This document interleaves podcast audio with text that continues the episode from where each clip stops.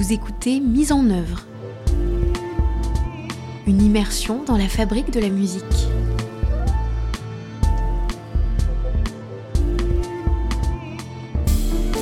Aujourd'hui, la Fondation des Treilles nous ouvre les portes de son Académie de la Voix.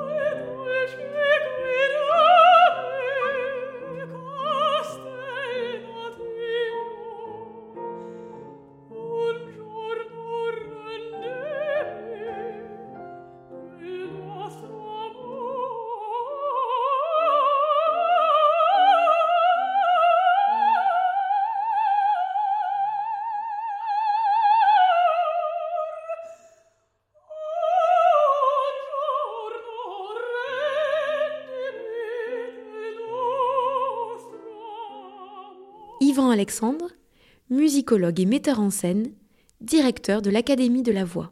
Bah, l'origine était de le retour de la musique d'abord, pas spécialement vocale la musique, dans une maison qui avait connu euh, une activité musicale longtemps. Euh, il y a beaucoup d'autres activités évidemment, scientifiques, littéraires, euh, photographiques, et tout ça était en route depuis longtemps. Et la musique avait disparu alors qu'elle avait eu lieu il y a eu des concerts dont ils se souviennent encore euh, dans la maison, de, des fondateurs du renouveau du clavecin, par exemple, Ralph Kirkpatrick qui donnait des concerts ici. Euh, ce qui est aujourd'hui l'Académie de Villecroze est né ici, en fait, c'est descendu de quelques, quelques mètres dans la colline. Donc il y a eu une activité musicale dont témoigne d'ailleurs la présence d'instruments de musique. Il y a un beau euh, piano de Bechstein dans une des maisons et un magnifique piano de concert, carrément un grand piano de concert, Bosendorfer, qui ne servait plus. Et euh, à l'arrivée de la présidente actuelle, Marie-Vonne de Saint-Pulgent, qui est elle-même, certes énarque, mais d'origine pianiste, euh, évidemment, et qui vit dans la, dans la musique depuis toujours. Elle a toujours eu affaire à la musique. Elle a écrit euh, des livres là-dessus, sur la culture spécialement sur l'opéra, l'histoire l'opéra. Et puis, elle a été présidente de l'opéra comique.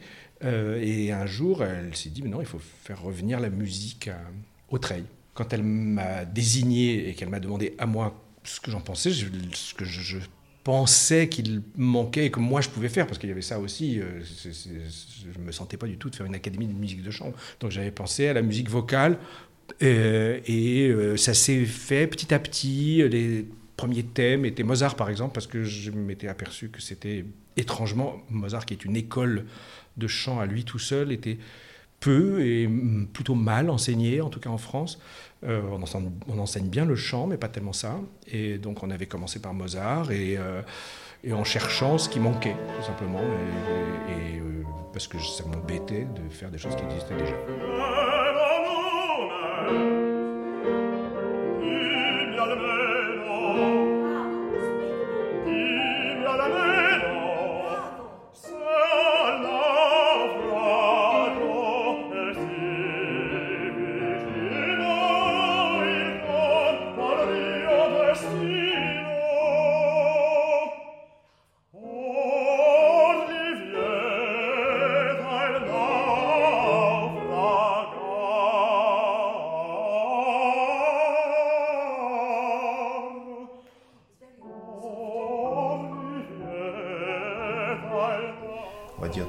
Axes qui, nourrissent l'identité de cette semaine de travail.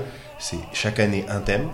Julien Benamou, conseiller artistique et assistant à la direction de l'Académie de la Voix. Il y a un programme qui est élaboré et aussi ce qui nous avait été très clairement demandé euh, par la fondation, c'est de, viser dans la sélection des candidats ce que les anglo-saxons appellent des emerging professionals, c'est-à-dire les, jeunes, euh, les jeunes artistes en, cours de professionnalisation, c'est-à-dire euh, pas des étudiants de conservatoire.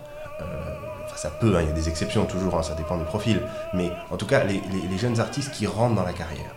Parce qu'il y a un léger trou d'air entre la fin des études et l'entrée dans la carrière pour les jeunes artistes euh, lyriques. Antoine Paloc, pianiste et maître de chant. J'ai envie d'utiliser une, expression toute faite, mais qui résume assez bien la situation. C'est la cerise sur le gâteau. C'est on met le glaçage sur le gâteau. Le gâteau est fait, la pâte est, montée, et on peaufine. Parce qu'effectivement, en cinq jours, on ne peut pas faire des miracles, mais on peut donner des clés euh, le but d'une clé, c'est qu'elle puisse ouvrir des portes. Après, c'est à eux d'ouvrir leurs propres portes une fois qu'ils ont quitté la résidence. Mais notre but, c'est effectivement de les nourrir au maximum de choses dont ils vont pouvoir se servir par eux-mêmes ensuite. Sandra Amaoui, soprano. J'avais fait plusieurs programmes, plusieurs masterclass, on va dire, quand j'étais un peu plus jeune, à la sortie du, conservatoire. Mais là, en tant que, professionnel, c'est quand même assez rare de trouver le lieu, l'endroit, les, gens pour, euh, pour ce genre de, configuration. Et je trouve que c'est dommage, en fait, parce que c'est là qu'on a vraiment besoin de, de maîtriser, d'assurer, d'être sûr que tout est vraiment parfait presque pour, euh, pour le présenter. Là, c'est vraiment un moment crucial dans la vie d'un chanteur. Et donc, c'est vraiment une opportunité formidable de pouvoir tout, euh, tout, tout checker, tout vérifier, tout maîtriser, tout, tout mettre en, bon état. Quoi. Mais c'est vrai que c'est rare de, de, se retrouver actuellement à cette période de la carrière dans une, dans une masterclass.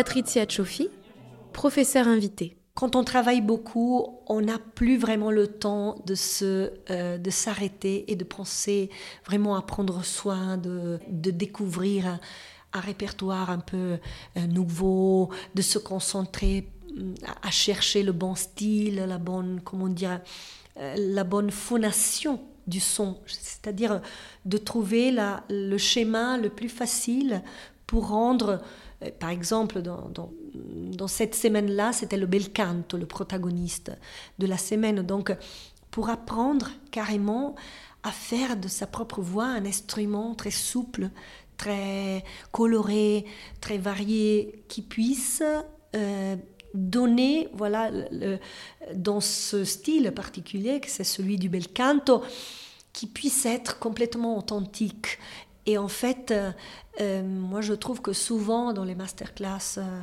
et avec les gens que je rencontre, il n'y a pas souvent cette sensibilité au bel canto. Et en fait, le bel canto, c'est la base du chant. Tu peux chanter dans n'importe quel répertoire, mais la base de la voix souple, la voix, comment dire, qui se plie aux émotions. Voilà, ça c'est la voix du bel canto et on peut la trouver partout, du baroque jusqu'à la musique du, du, euh, du 20e siècle. Tout est là, tout est là. Il faut avoir cette souplesse de la voix. Et je trouve que faire ça dans un lieu tellement magique, pour moi c'est la première fois, donc euh, c'est très inspirant.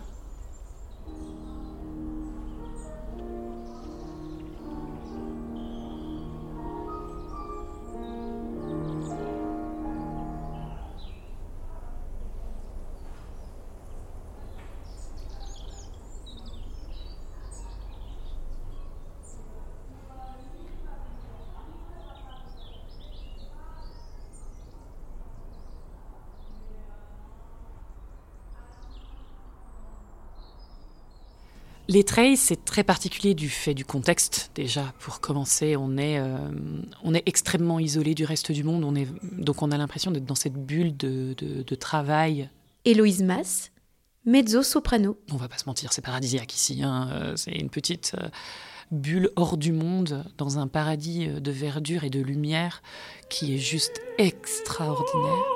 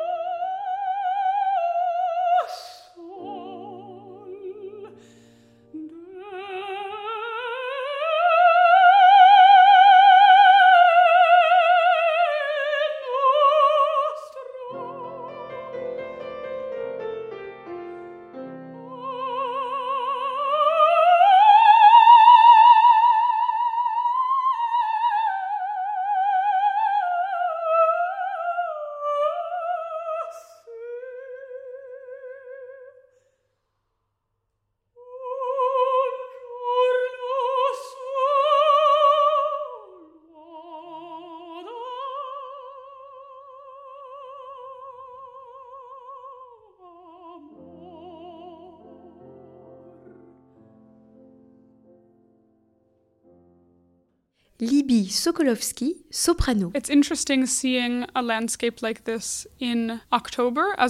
C'est intéressant de voir ce genre de paysage en octobre et pas en juin ou juillet. C'est une beauté plus calme dans laquelle je me suis senti encore plus immergé. Car vous avez tous ces panoramas immenses et magnifiques qui sont comme endormis à cette période. Et c'était intéressant de le voir de cette manière.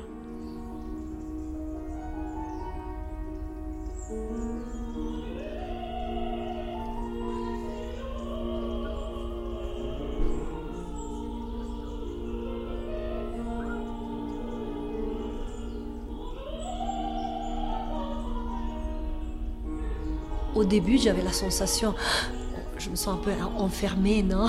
Parce qu'on est là, au milieu de rien. Euh, on ne peut pas vraiment bouger, donc on reste toute la journée là, on est tout le temps ensemble, on mange ensemble, on vit un, peu ensemble, comme euh, dans, dans ces académies où vraiment toute la journée tu es, tu es à côté des autres. Et, et là, pour moi, en fait, c'est nouveau et finalement, je trouve que c'est un, un, plus, ça donne quelque chose parce qu'on continue en fait à, à, se raconter, à se donner même au dehors des cours, au dehors des heures de, de, cours, même à table, on continue à parler, les jeunes petit à petit viennent vers toi, ils, ils, prennent confiance. Et donc, on peut partager plein de choses. Et moi, je trouve que après plus que 30 ans de, comment dire, de profession, c'est très bien de pouvoir euh, partager.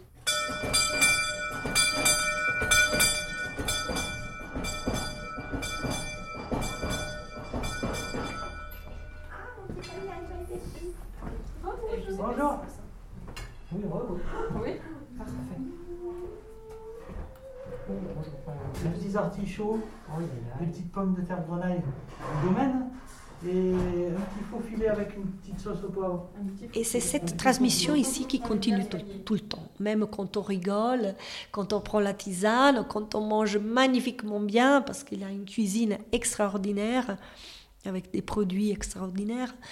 Et donc là aussi, on, a, on, échange des, des, des émotions, on échange des des expériences, moi, voilà, même euh, la façon de manger, la façon de, traiter le corps euh, pendant la journée, ça fait partie aussi de la discipline de cette profession.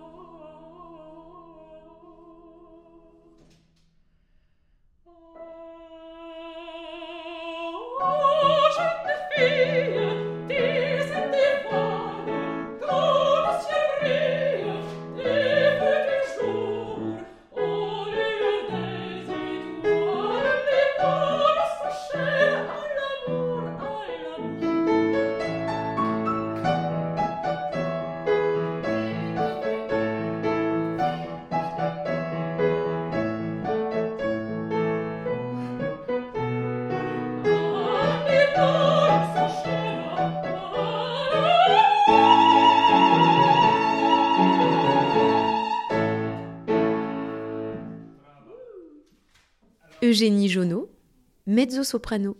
Alors le travail avec Patricia, euh, ça va être vraiment... Euh, bah, c'est le point de vue du chanteur, donc du coup elle sait ce qui va marcher techniquement euh, ou pas. Et en plus de ça, étant donné que le thème de la masterclass est le bel canto, ben, ben voilà, elle a, une maîtrise absolument incroyable. elle en a fait toute sa vie.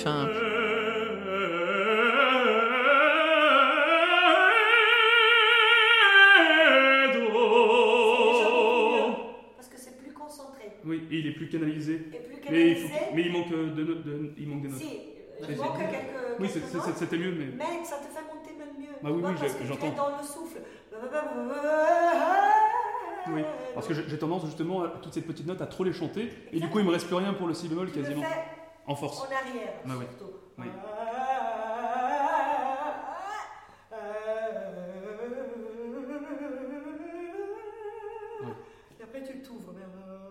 Plus, non, ok, en italien c'est chiedo, chiedo, chiedo.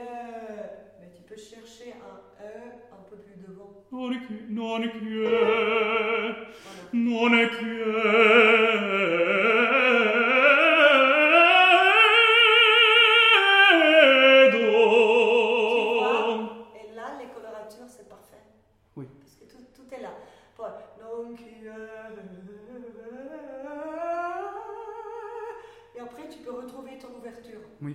je, je vois parfaitement.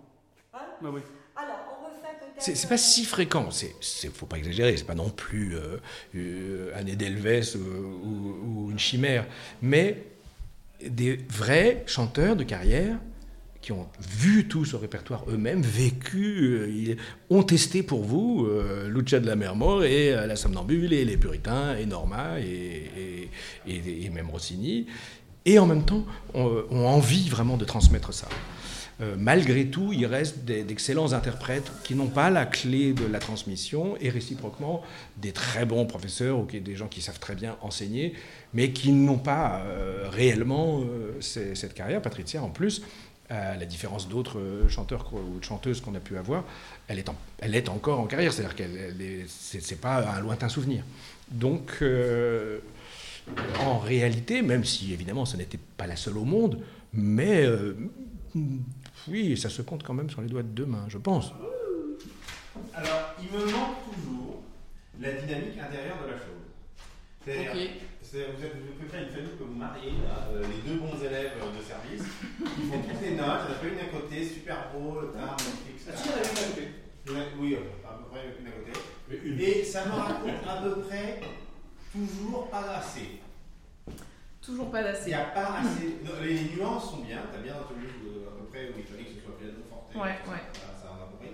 Mais alors, ce qui se passe dans le jardin, les changements de voix, le la reine, des- tu vois ce que je veux dire, n'est plus mon amour, tous ces machins-là, Toujours plus. c'est toujours Ouais. euh, tout la même. euh, c'est tout- Ouais. une espèce de mezzo forte sans relief. euh, Oui, surtout sur le, deuxième couplet, je pense. J'entrevois à peine dans l'obscur jardin. Voilà, quand on va dans le jardin, il n'y a aucune atmosphère, aucun contact. Ouais, ouais. Alors que tu peux le faire, tu nous l'as montré. Il y a pas- tu, racontes, tu racontes pas l'histoire. en fait. C'est-à-dire que la musique ne la raconte pas, hein, ça c'est vrai. Ouais, mais oui, oui. Mais, mais C'est c'est à fais aucun effort. raconter l'histoire. Donc il faudrait qu'on reprenne mes deux Avec Julien, c'est c'est différent parce qu'il a une approche beaucoup plus euh, euh, professionnelle. Valentin Thiel, ténor? Disons, la façon dont, dont un chanteur doit se, doit se tenir. Par exemple, hier, on- il me parlait beaucoup de ma, posture physique, et c'est très intéressant parce que Patricia, est plus euh, dans la, couleur vocale, et Julien était beaucoup plus dans le physique et un peu moins dans la voix, même si, bien sûr, il parle de la voix également, parce qu'il connaît très très bien les voix. Mais hier, il me disait, oui, euh, euh, par rapport à tes pieds, tout ça, tu devrais être comme ça, plus ancré dans le sol, plus connecté, et ça, aidera ton chant à avoir plus d'ampleur, et c'est très intéressant. Et... euh, et Yvan, il a, il apporte également son expertise, mais côté euh, musicologie, disons. Vraiment l'histoire du morceau. Il va vraiment dans, dans l'essence même des mots de, de l'histoire, de ce que le protagoniste euh, veut dire à ce moment-là. Et du coup, ça peut totalement modifier notre façon de chanter. il y a un truc de la, qui, qui, non, qui, qui, est- qui se balade. Il faut jamais l'oublier, toi, mais ça marche beaucoup mieux au début comme ça. C'est cette espèce de voyage.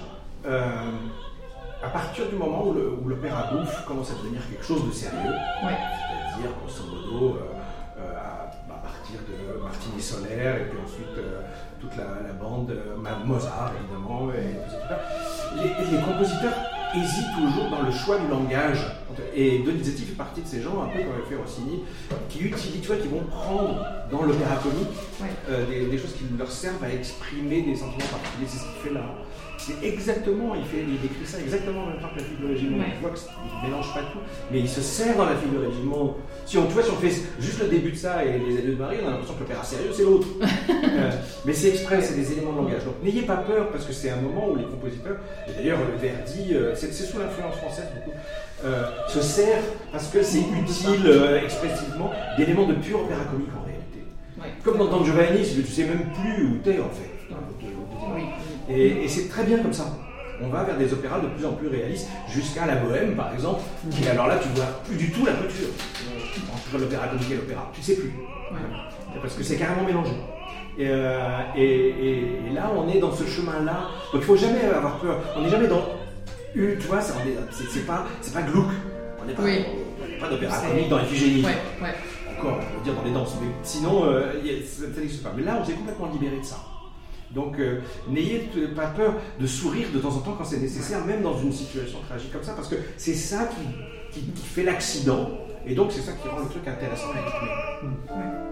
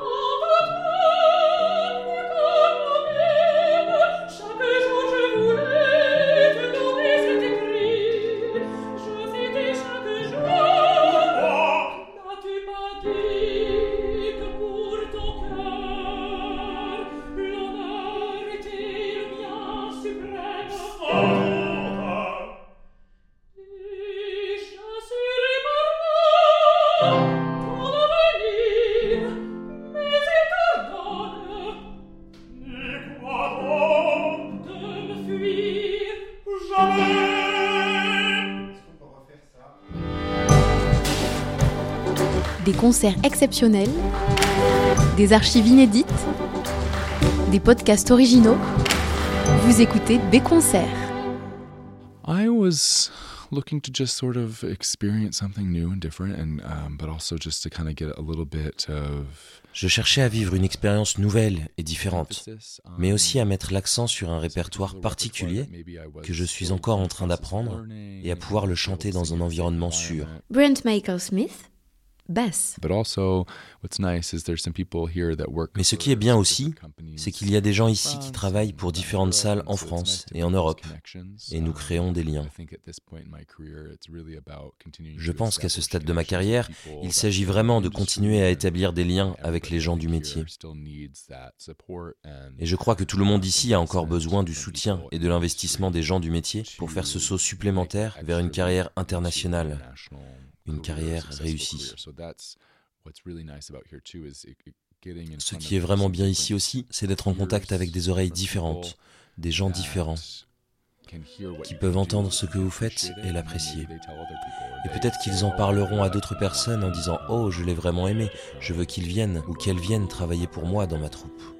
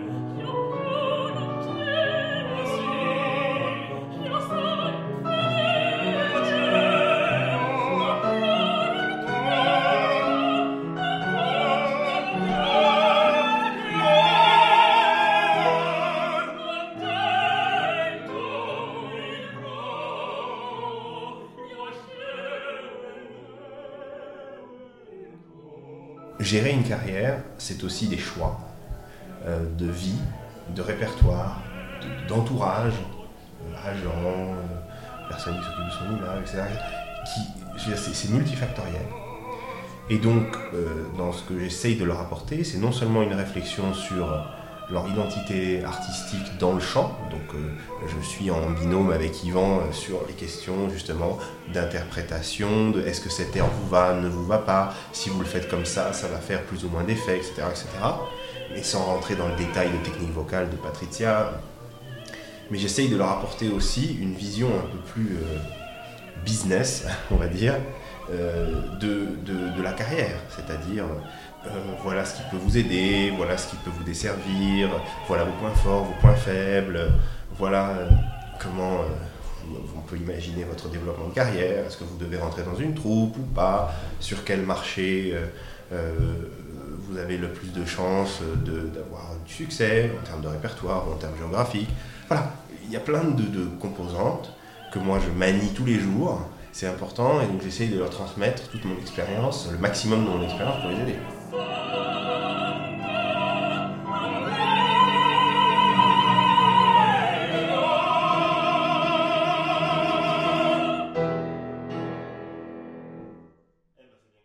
Moi, j'ai eu une énorme chance dans ma vie, c'est d'avoir rencontré, euh, c'est-à-dire, moi, j'ai fait mes débuts à l'intérieur de quelque chose comme ça. Donc, c'était à la Scuola de musique de Fiesole, c'est une magnifique colline à côté de Florence, en Italie, en Toscane. Et là, chaque année, c'était un projet de, de, mon maestro Claudio Desderi, qui, qui était un, il a été un grand baryton, et à un certain moment, il a décidé de transmettre tout ce qu'il avait appris, toute sa connaissance. Et, et, comme il aimait aussi diriger l'orchestre, il avait formé même une orchestre de jeunes. Donc avec lui, lui, il avait commencé avec un projet Mozart da Ponte, donc les trois, la trilogie euh, de Mozart da Ponte. Moi, je suis arrivée à la fin avec Don Giovanni. Et après, avec lui, lui, il a créé un petit ensemble parce qu'il a pris la direction artistique d'un théâtre en Toscane, l'opéra de Pisa, de Pise. Et donc, il nous a en fait euh, éduqués au travail parce qu'il a créé ce petit ensemble dans, cette, cet opéra très, très joli, mais assez protégé. Donc moi, j'ai fait mes débuts dans, le grand répertoire, parce que j'ai commencé voilà, avec euh, Don Anna, Don Giovanni, Don Pasquale, euh, Rigoletto, Falstaff, Traviata. J'ai fait Traviata, j'avais 26 ans, mais j'étais dans un lieu protégé et avec lui qui qui avait une, une sensibilité, une musicalité, une sens du théâtre incroyable. Et donc j'ai eu la chance de comprendre, de comprendre vraiment ce, ce métier, de comment arriver jusqu'au bout des choses, de comprendre jusqu'au bout les, les rôles, parce que chaque fois c'était une immersion, on se plongeait dans l'opéra, on faisait comme des, semaines de master avant euh, de sortir sur scène et de, et de chanter. Donc on avait vraiment, on apprenait les rôles d'une manière très très très profonde. Et ça, voilà, je, dois vraiment le remercier pour tout ça. Tout ce que j'ai appris, les, les premiers 5, 6, 7 années de ma vie, ça m'a servi pendant toute ma vie.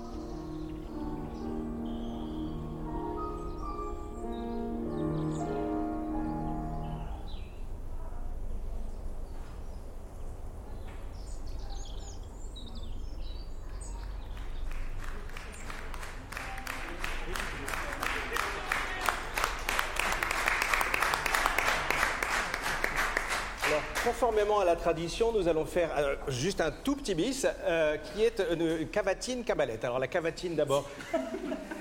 Euh, Patricia va vous, va vous parler et la cabalette, vous allez voir. Voilà.